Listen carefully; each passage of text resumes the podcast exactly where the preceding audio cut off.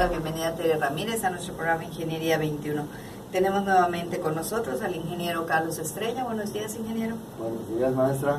Muchas gracias, ingeniero. Y al ingeniero Javier Cervantes Polaco. ¿Cómo ¿Qué estás, tal, Buenos días, gracias por la invitación nuevamente. No, al contrario. Bueno, vamos a seguir con el tema del que hablamos. Nos parece que fue un tema muy importante y uno de los ejemplos más este, notorios para nuestra sociedad son las grandes obras públicas que hemos visto que se han levantado, pues no solamente en nuestra ciudad, sino alrededor de todo el país. Ingeniero, si quiere empezar con el tema, por favor. Bueno, eh, el gobierno tiene que cumplir con lo establecido en la ley. Que, por ejemplo, la Secretaría de Energía es un ejemplo, o las eh, dependencias que atienden los proyectos ambientales, eh, tienen establecido que hay que llevar a cabo los estudios sociales.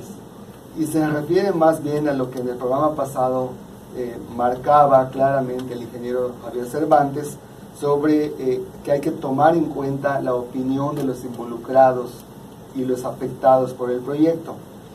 Podemos citar algún ejemplo eh, que no solamente se aplica en los proyectos públicos, pero en los proyectos privados también hay que atender esto. Y podemos tomar un ejemplo eh, genérico. Veamos que se quiere construir una gasolinera. Entonces, obviamente, se tiene que hacer el estudio social, eh, se tienen que atender las demandas de los involucrados, de los vecinos afectados. Es un beneficio también porque vamos a tener gas cerca, pero hay que ver toda la, todo el entorno. Obviamente. Y, y, ahí el gobierno le pide al inversionista que eh, con ayuda y participación del mismo gobierno se hagan las consultas con los mismos involucrados, señalen los problemas que ellos ven, y ahí poder tomar en cuenta eh, desde el diseño del proyecto. Debe ser antes. La mala práctica del gobierno es que proyecto ya concebido y de hecho ya empezado a construir y muchas veces ya construido, luego viene la atención hacia el público. social. Entonces el gobierno suele decir voy a socializar el proyecto. Quiere decir que le va a decir a la sociedad el proyecto va. Y eso no, no es, informar, no, es, no, es, lo conveniente, no es lo conveniente. Eh, pero también cuando hay una inversión pública, que es una decisión, digamos, del gobierno en turno, una decisión política, un compromiso con un sector quizás ofrecido en campaña, eh, eh, llegan a ser esas malas prácticas de si toman en cuenta, llaman, digamos, a los colegios de profesionales involucrados, a las cámaras empresariales, al sector académico, pero cuando les empiezan a proferir algunos señalamientos que van en contra del planteamiento del gobernante en turno, inmediatamente viene como que una orden de, es que el proyecto va, porque es decisión cuando realmente, Cuando realmente un proyecto de obra pública, como los conocemos, un proyecto público, debería ser para cubrir una necesidad de la sociedad, no para cumplir la idea de alguien, sino cubrir una necesidad. Ingeniero Javier. Sí, gracias. Como precisamente con estos tiempos que están por iniciar, tanto de municipios, estados, tres, federal. niveles. Así es, ¿no? En nuestro sistema nacional de planeación pues marca precisamente eso, ¿no? Hay que hacer las consultas a nivel, a los tres niveles, hay que hacer nuestro plan, nuestros planes estatales, municipales y nacionales de desarrollo, donde de alguna manera, pues podemos decirlo de manera muy coloquial, es una gran lluvia de ideas, ¿no? Todos podemos opinar todos podemos decir, oye, yo detecto este problema, yo tengo esta necesidad, yo veo esta oportunidad y de alguna manera la obligación del gobierno pues es recabar toda esa información, recabar todas esas necesidades para que a través de las metodologías de evaluación de proyectos precisamente determinar en sus diferentes etapas cuándo pasa de una buena idea, ¿sí?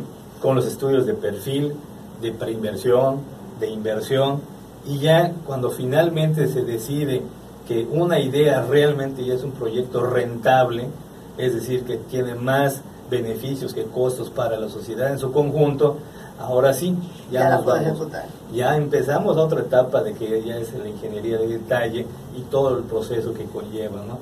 Eh, platicamos con Carlos muy seguido, ¿no? De que todo este, todo este proceso de planeación tan solo, tan solo a nivel federal, pues le lleva seis meses por ley, ¿no? Es decir, desde el 1 de diciembre hasta... Tienen seis meses para hacer todas estas consultas, para hacer este gran documento de buenas ideas y buenas intenciones. Y a partir de ello todavía tienen otro tramo para hacer un programa de infraestructura en el cual ya se puede puntualizar de alguna manera esas buenas ideas que se pueden considerar rentables y a partir de ese momento empezar todo el proceso de, diseño. Pero yo creo que aunque nos parezca largo seis meses de planeación y luego otros meses para poder definir cuáles o cuáles no en base a la planeación previa, no son tiempos largos. Son tiempos que deberían de ser utilizados bien, analizados, ubicados. ¿Por qué? Porque si yo construyo algo que fue bien planeado, lo más seguro es que sea un éxito. Desde luego, esa sería la lógica eh, natural, ¿no? Pero parecía que esa lógica no es... Como que es al revés. es como muchas veces ha comentado Carlos. Bueno, es que pasan dos problemas de malas prácticas. Una de ellas es de que eh, no les damos continuidad a aquellas eh, ideas que quizás ya llegaban a la etapa del perfil. Ajá. Porque cada vez que entra un gobernante, inventa otra vez el país inventa otra vez el mundo y vota todo lo que se ha planteado. Entonces, obviamente también quiere inaugurar obras, porque la presión de la sociedad es de que un gobierno tiene que hacer obras. Entonces, en vez de hacer los estudios de preinversión, como su nombre lo dice, preinversión, es decir, inclusive antes del proyecto ejecutivo, eh, se tardaría quizás unos eh, dos años más y eso pues no le conviene políticamente al gobierno y se pone a hacer obras sin los estudios.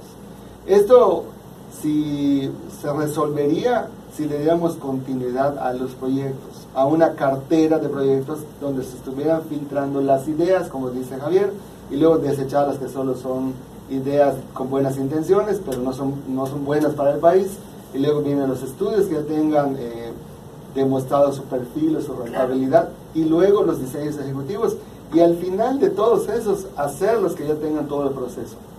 El gobierno debe tomar aquellos que ya tienen todo el proceso. Podemos citar el Aeropuerto Internacional de la Ciudad de México. Que se hace, que no se hace, que se cambia de lugar. ¿Esto por qué sucede? Creo que porque los estudios no han demostrado claramente que fue la mejor opción. Que fue la mejor opción. Eso es lo que está pasando.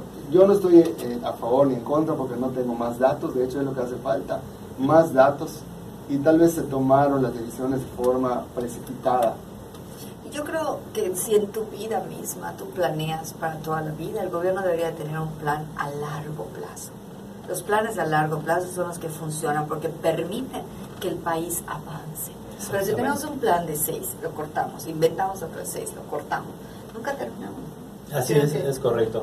Sí, desde luego, retomando, retomando el tema de nuestro Sistema Nacional de Planeación, de alguna manera está contemplado, ¿no? Desde, la, ley, que apareció la ley en finales de los 80, ¿no? Menciona, bueno, para esta administración vamos a hacer un plan de trabajo de seis años, pero con una visión de 30, claro. ¿sí? Para que precisamente se continúe. Se continúe y en todo caso el nuevo solo lo actualice a las nuevas condiciones económicas del país, de la región, del mundo, ¿no? Pero no perder de vista, de alguna manera, eh, podemos decir que existe en papel en la ley un sistema de planeación estratégica, ¿no? De decir, ¿cómo está hoy México? ¿Cómo lo queremos ver en 30 años? Y cómo hacer el plan para lograrlo, ¿no? Pero pareciera, en mi opinión, de que muy pocos gobernantes, eh, si lo saben, como que le hacen caso omiso, ¿no? estar día tras día, momento tras momento, hoy por hoy la red social tras la red social, y como que se va perdiendo un poquito ese espíritu de la planeación, de la inversión. Creo que se vuelve un poquito, como decía el ingeniero Estrella, un poquito personal, ¿no? Un proyecto personal, cuando debería de, el que llega debería de no olvidar que su posición se llama servidor público. Y un servidor público es el que sirve Claro. pensemos que eh, eh, tenemos un corporativo como hay, algunos legendarios en, el mundo, ¿no? Sí, sí. Pensemos, no sé, compañías internacionales que han trascendido muchas generaciones, bancos inclusive que se instauraron desde el año de 1700, 1800, todavía persisten. ¿Qué pasa? Que llega un nuevo administrador, como sería el caso del, presidente mismo, el presidente de la República es un nuevo administrador, Y él tiene que continuar lo que dice el Consejo de Administración y tomar los proyectos que están en marcha. No puede hacer como hace el gobierno, que hasta cambia el color del Palacio Municipal, hasta eh, eh, borra el logotipo que debe de ser institucional, hace un logotipo de su sexenio o de su trienio. Bueno, inclusive llega tal la postura de la sociedad que según el, el partido político que está en el gobierno, ya ni las guayaberas se ponen de tal o cual color.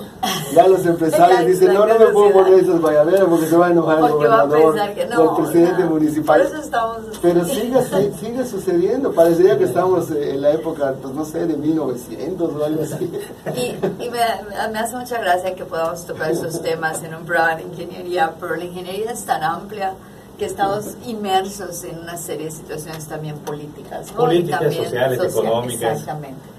Por eso la evaluación de proyectos en el aspecto social y en el aspecto de economía, no en el económico de cuánto cuesta, es tan importante.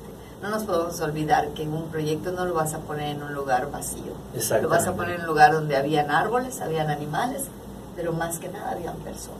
Personas que tenían un entorno diferente, ¿no?